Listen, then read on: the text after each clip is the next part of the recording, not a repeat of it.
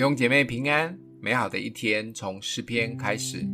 诗篇五十二篇一到九节：勇士啊，你为何以作恶自夸？神的慈爱是长存的。你的舌头邪恶诡诈，好像剃头刀，快利伤人。你爱恶胜是爱善，又爱说谎，不爱说公义。诡诈的舌头啊，你爱说一切毁灭的话。神也要毁灭你，直到永远。他要把你拿去，从你的帐篷中抽出，从活人之地将你拔出。一人要看见而惧怕，并要笑他说：“看哪，这就是那不以神为他力量的人，只倚仗他丰富的财物，在邪恶上建立自己。至于我，就像神殿中的青橄榄树。”我永永远远倚靠神的慈爱，我要称谢你，直到永远，因为你行了这事。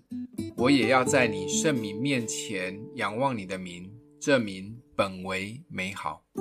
这是一篇记录在撒母耳记上二十一到二十二章的悲惨故事。当大卫逃脱扫罗，来到祭司亚西米勒的住处。祭司接待他，给他食物，也把当年从歌利亚手中夺来的刀给了大卫。但这一件事情被扫罗身边的司牧长多益打了小报告，甚至扫罗问众人：“谁敢去杀祭司？”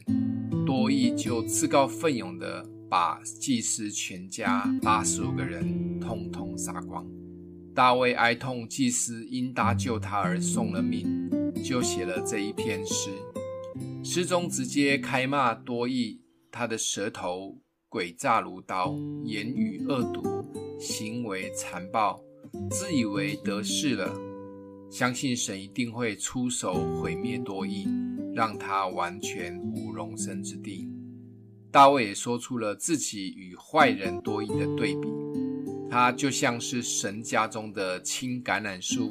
不仅有神稳固的保障，还是长寿的常青树，可以长久的依靠神的慈爱而发旺长青。大卫虽然在遭难的困苦中，但他知道，只要他保持纯正，并且全心投靠上帝，他就会发旺长青。我们的身边是否也有些得势的恶人？或常常搞一些小动作发达的人呢？甚至我们可能因为持守纯正而吃了许多的苦，我们还可以继续相信神而坚持下去吗？甚至像大卫一样为这一些苦难来感谢神？如果是，我们就会像神殿中的青橄榄树，时间久了就发旺而且长青。今天默想的经文。至于我，就像神殿中的青橄榄树，我永永远远倚靠神的慈爱。我们一起来祷告：阿们的父，求主保守我的心、我的口，让我心里的意念、口中的言语，在你面前蒙悦纳。